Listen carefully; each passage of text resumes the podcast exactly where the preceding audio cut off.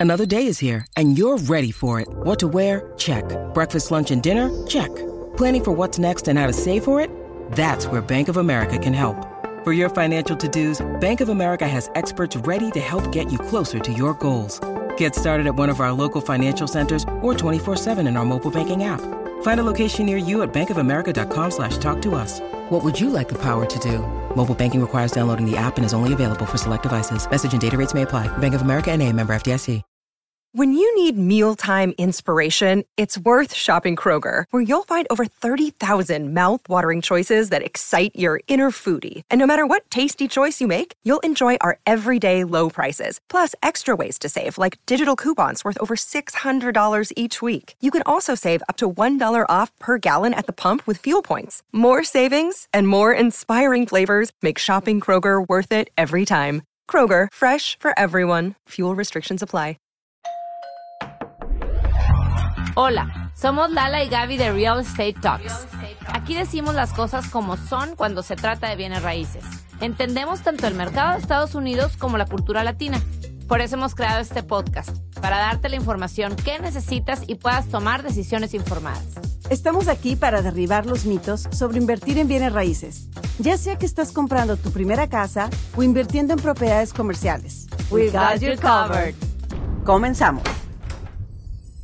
Hola, ¿qué tal? Buenas tardes, Gaby, ¿cómo estás? Buenas tardes, Lala. Muy bien, aquí en otro episodio más de Real Estate Talks. Así es, el día de hoy estamos en San Antonio, Texas, y tengo conmigo aquí a Seferino Pérez. A Seferino lo conocí hace dos años, cuando recién llegué a Estados Unidos, porque yo necesitaba un préstamo no tradicional, no traía ese historial, y la verdad es que me sacó de muchas dudas. Eh, lleva más, Seferino, Sefe lleva más de 17 años en la industria de los préstamos. Eh, estabas en Laredo, ahora en San Antonio, pero en todo Texas, ¿verdad? Así es. Correcto. Pues bienvenido, Cefe.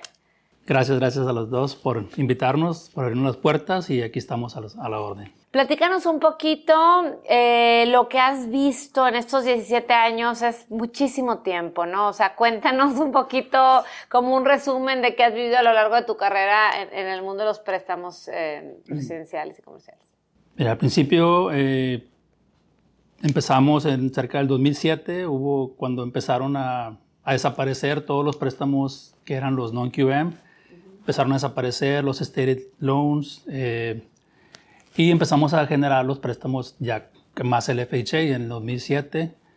eh, fue un, poco, fue un año muy difícil porque nadie quería comprar en aquel entonces. Todo empezó la recesión. Fue cuando la recesión. ¿no? Así es, fue cuando empezó la recesión. Y fue una época a lo mejor difícil, fue lo que aprendí, el FHA, muy bien, el FHA convencional y VA.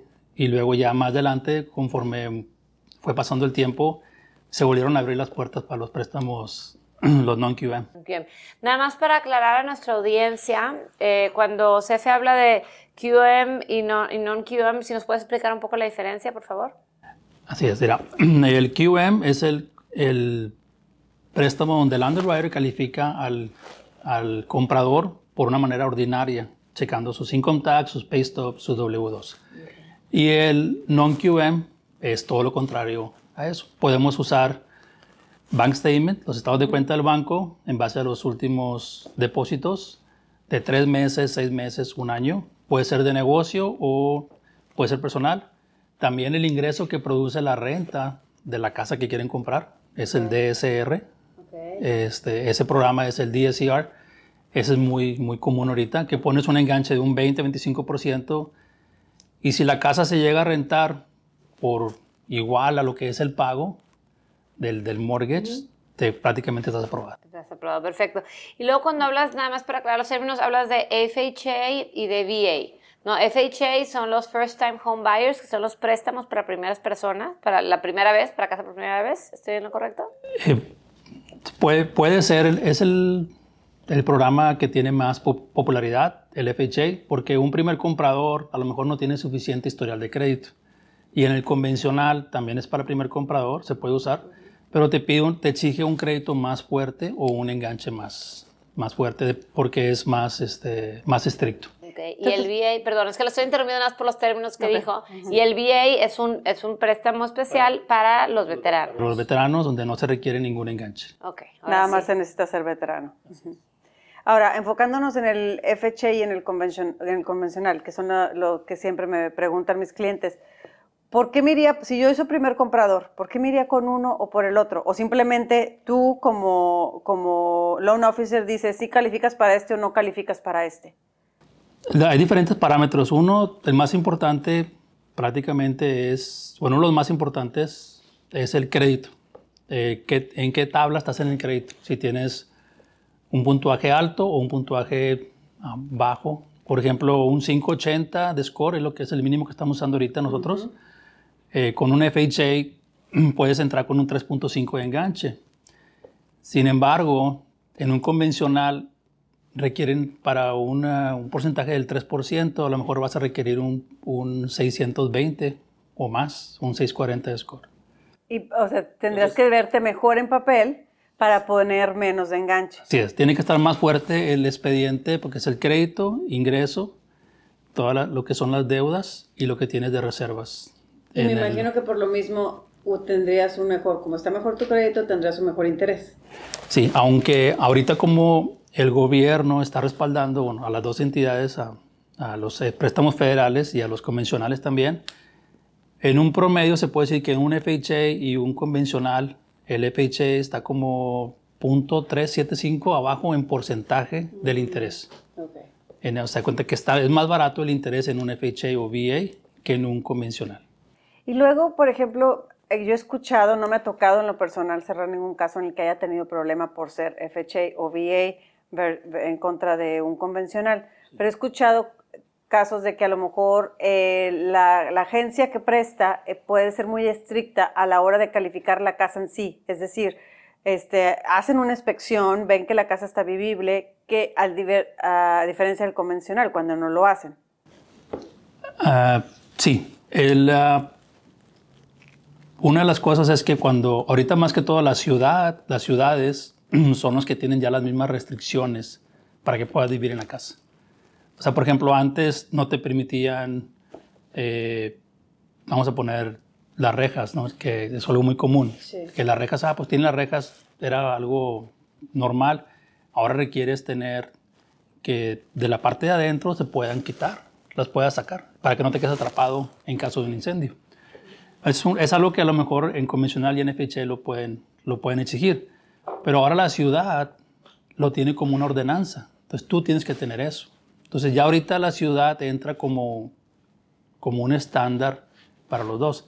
A diferencia, en un, por ejemplo, en un FHA te pide la regla del título, que son el- el- los 90 días del flip rule. Los Que si- 90 días los del 90 días del flip. Que Ah. Tú no puedes hacer un flip dentro de 90 días. Sí. O sea que no puedes contratar la casa dentro de 90 días desde que tú adquiriste la, la propiedad como, como inversionista hacer un flip. Y en un convencional no, no hay problema. Y el FHA te va a pedir dos evalúos y el convencional nada más uno. Pero en cuestiones de inspección, para hacer, eh, volviendo a la pregunta inicial, pues un evaluador, dependiendo del criterio, va a ser si la casa la vas a usar para vivir ahí, si vas a comprarla para vivir ahí, pues tiene que, tiene que cumplir con los requisitos de la ordenanza también, de tanto como FHA, como convencional, como lo que diga la ciudad. Entonces ahorita casi casi es muy estándar, tan muy a la mano de esos dos. Ahora no soy appraiser, soy más lender, pero eso es algo, otro, otro rubro. Y, y, por ejemplo, ok, estoy decidiéndome entre FHA y convencional, aparte de la diferencia de que pues me tengo que ver bien en crédito para poder aplicar para el convencional. Como yo lo veo o como me lo explicaste, lo veo como que estás con el crédito apenitas para aplicar, te vas a tener que quedar con FHA. Estás un poquito mejor, vas a tener dos opciones de dónde escoger. El convencional, que es un poquito más difícil para aplicar, entonces ya vas a tener como dos opciones. Cuando las personas ya tienen las dos opciones, ¿qué beneficio tiene una de la otra? Ok. Una, una más puedes tener un FHA loan dentro de 100 millas. Esa es una de las cosas.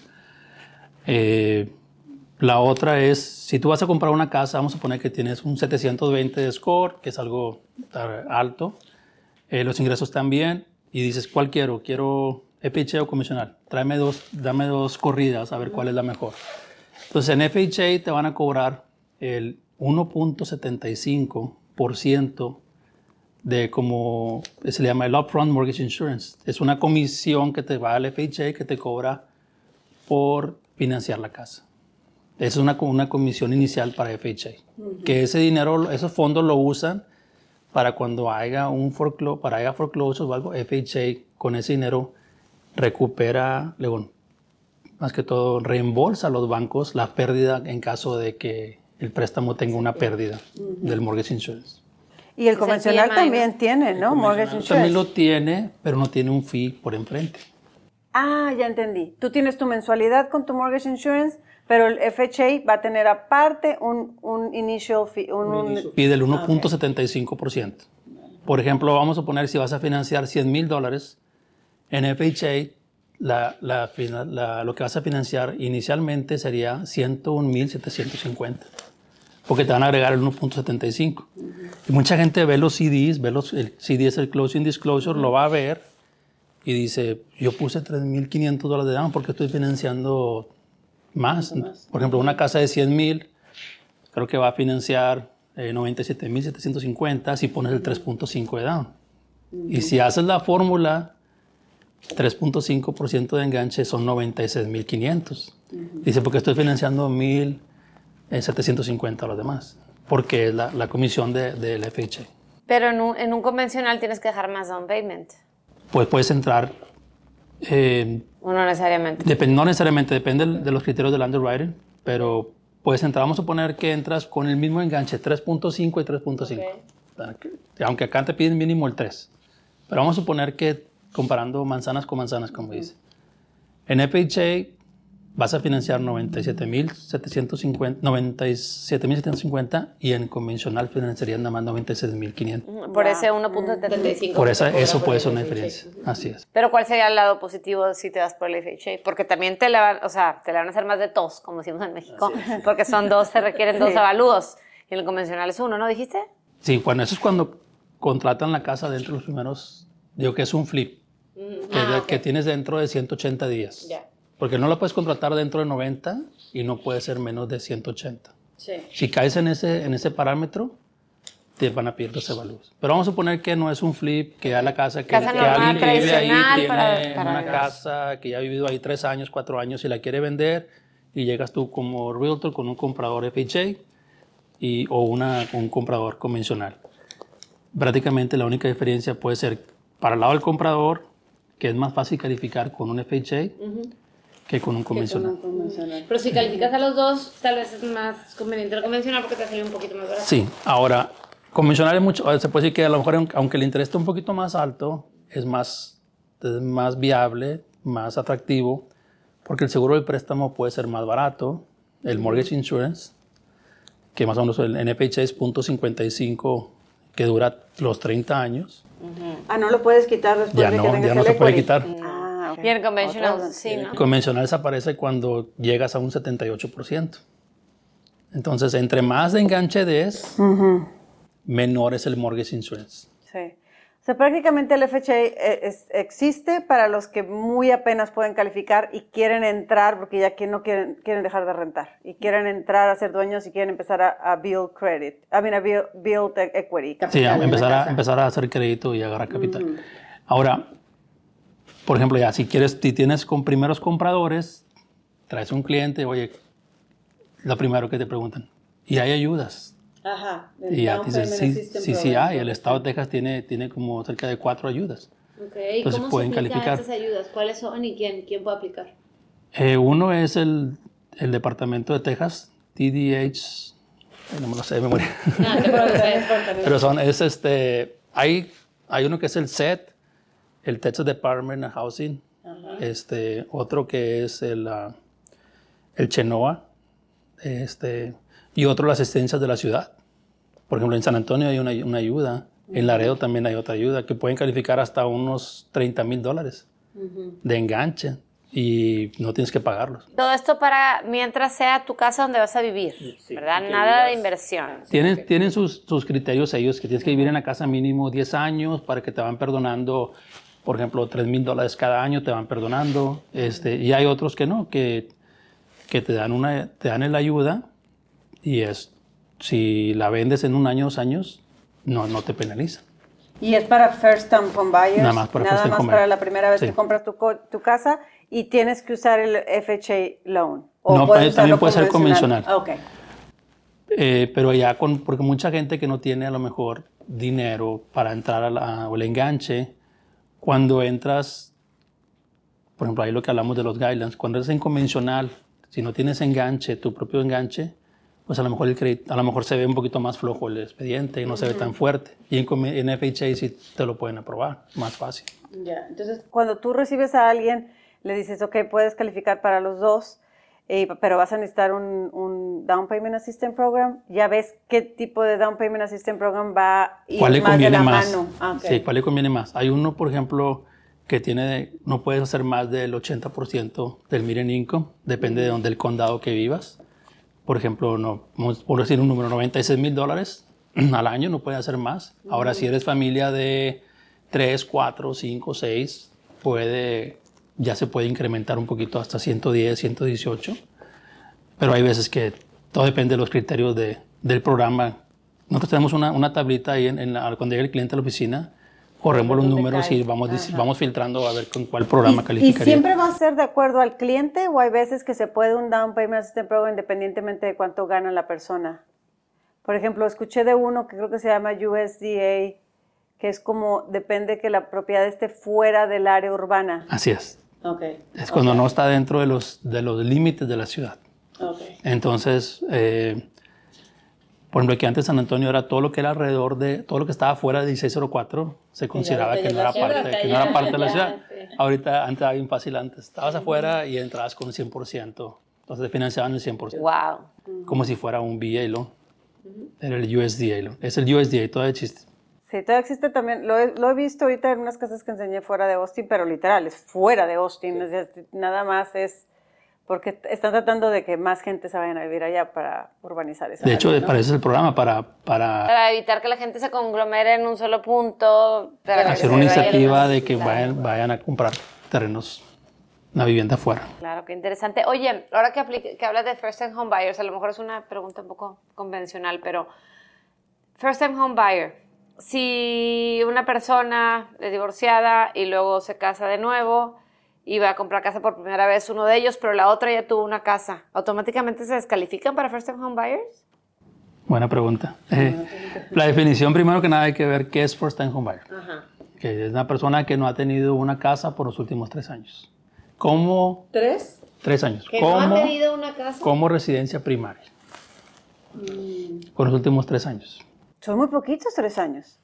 O sea, ¿puedo, puedo yo divorciarme cinco años después, comprar y voy a volver a aplicar por First Time Home Buyer. Y puedes comprar, vender, te esperas tres años y vuelves a aplicar otra vez como para first time home buyer. O sea, si yo vendo mi casa y al año siguiente puedo aplicar para un First Time Home Buyer, Tres años.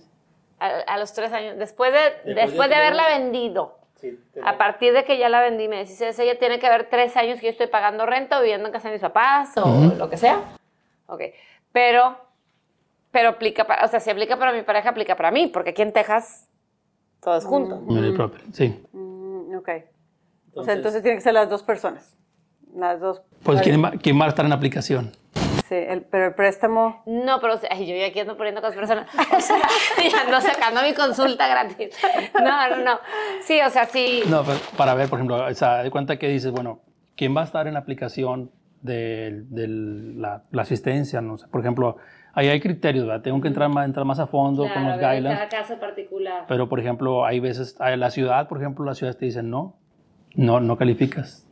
Y el Estado te puede decir que sí calificas. Ok. Dependiendo la, la... Porque el Estado tiene otros fondos para poder hacer ese... Quiere iniciativa, eh, promover la, la vivienda. Entonces, incluso hay programas que no tienes que ser first time homebuyer, nada más que puedas calificar con los parámetros del 3%. Digo, del, perdón, de los ingresos que sean menos de, de 98 mil o el, menos del 80% del, del median income. Una pregunta que me hicieron el fin de semana es, ¿qué tanto tiempo debo de, si quiero comprar mi casa en enero, qué tanto tiempo antes de enero, cuántos meses antes de que vayas a decidir a comprar, tengo que aplicar para un préstamo? Mira, bueno, la- eh, ahí la, para una preaprobación, ahí lo principal es saber que tus ingresos estén constantes. Y luego ya, si tu ingreso está constante, entonces no tienes ningún problema por, por los ingresos. Sigue, sigue todo bien. La segunda es que tu crédito pues, no tengas tus deudas, que no hagas, que trates de bajar el balance de las tarjetas. Es increíble que mucha gente dice, tengo una tarjeta de 300 dólares y debo, ¿cuánto debes? 300. Y tu score, ¿cómo está? Está bajo, porque la usas al 100%. Pero son 300 dólares. Sí, pero está al 100% o arriba del 100%. Entonces, el, para hacer el FICO score, eh, tienes que tener mínimo, o sea, de preferencia un 20% para agarrar el máximo del FICO. Entonces, ya teniendo el ingreso y teniendo preparándonos con el FICO, tú puedes estar lista cuando tú quieras, digo, teniendo el enganche. Y si no lo tienes, usar, usar una, una asistencia. Entonces, por ejemplo, ahorita vamos a calificar a alguien y me pasan el teléfono, pregunto dónde trabajas, eh, si veo que el ingreso es estable, que es un sueldo, salario, maestro, maestra o, o alguien que recibe una, una, por ejemplo, que gana comisiones, pues ya le pedimos, dame los últimos dos años para sacarte un promedio. Y ahorita todo el mundo dice, no, no me corras el crédito porque me baja. No, no, no, espérate.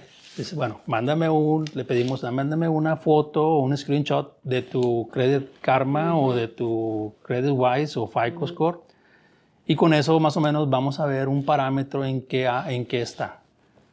Eh, le preguntamos cuáles son tus deudas, si tengo un carro de 500 dólares, de pago 30 dólares en American Express, etcétera, etcétera, etcétera. Student loans también, de pago tanto en student loans. Y nosotros hacemos un, tenemos una, lo que le llamamos el Teno Tree, que es la, la aplicación del la formulario de aplicación para el préstamo. Y ahí sacamos lo que es el, el, el DTI, que es el debt, to income un porcentaje de cuánto viene siendo. Es la, es la, relación de tus deudas contra tus ingresos. Contra tus ingresos, con el, para el referente al pago de la casa y con el pago de la casa y todas las deudas. Entonces tienes que calificar en base a los programas que, van, que vamos a, tratar de ver. Entonces ya teniendo eso, pues mucha gente dice, pues yo estoy listo, ya me calificaron hace seis, seis meses y sabe bien que su approval sigue siendo, sigue, sigue estable con las condiciones y parámetros que siga su crédito igual. Entonces puedes venir con, a, para hacer una precalificación hace ocho meses y si tú sigues con tu mismo ingreso, con tu mismo sueldo y eh, crédito y todo, pues no va a cambiar, tu aprobación sigue igual. Sigues aprobado por una cantidad. Y si no, y si no estás muy, si estás indeciso de cómo te ves en papel, puedes ir, incluso como mencionas, sin correr el crédito, simplemente diciendo todo lo que realmente tienes. Así es. Y si tú ves que hay algún error, o no error, pero algo que se pueda mejorar para calificarlo de una mejor manera, se le da el consejo. Se le da el consejo y puede tener varios meses para hacerlo y luego volver a intentar. Y luego comprar. ¿Y alguien que se acaba de cambiar de trabajo? ¿Cómo te afecta? Depende del área.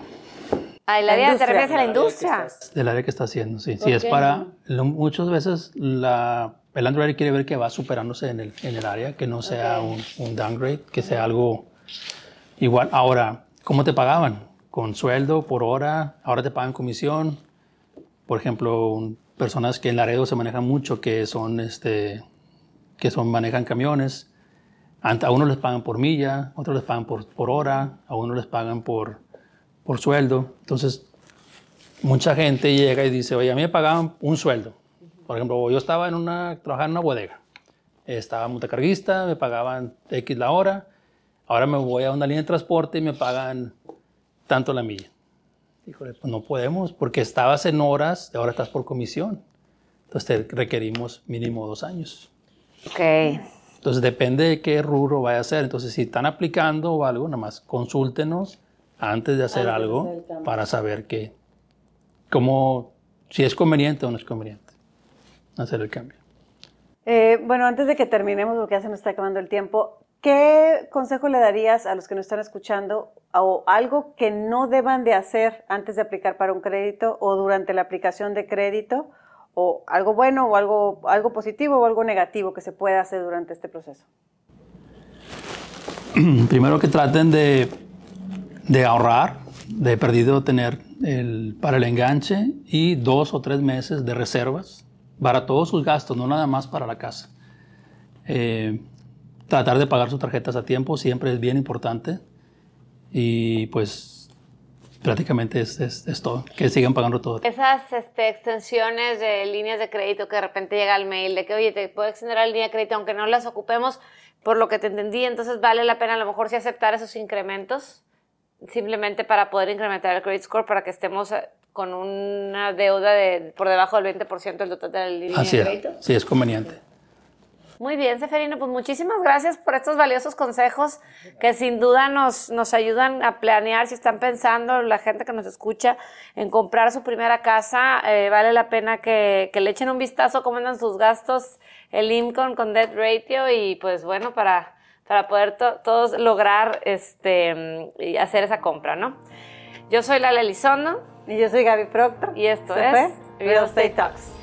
Si llegaste hasta aquí es porque te gustó la información y estás interesado en invertir en real estate en Estados Unidos. Para esto hemos creado un entrenamiento que te va a simplificar este camino, ya sea que seas un inversionista por primera vez o que seas un inversionista sofisticado. En la descripción de este episodio está la liga que te llevará a este entrenamiento. O bien búscanos en Instagram como arroba invierte con Lala y Gaby y comenta con la palabra invertir en cualquiera de nuestras publicaciones y así te mandamos la liga a este entrenamiento. Muchísimas gracias por habernos escuchado. Nos vemos en el siguiente. Escucha un episodio nuevo de Real Estate Talks cada semana. En tu plataforma favorita para escuchar podcasts. Ponte en contacto con nosotros en lalegaby.com.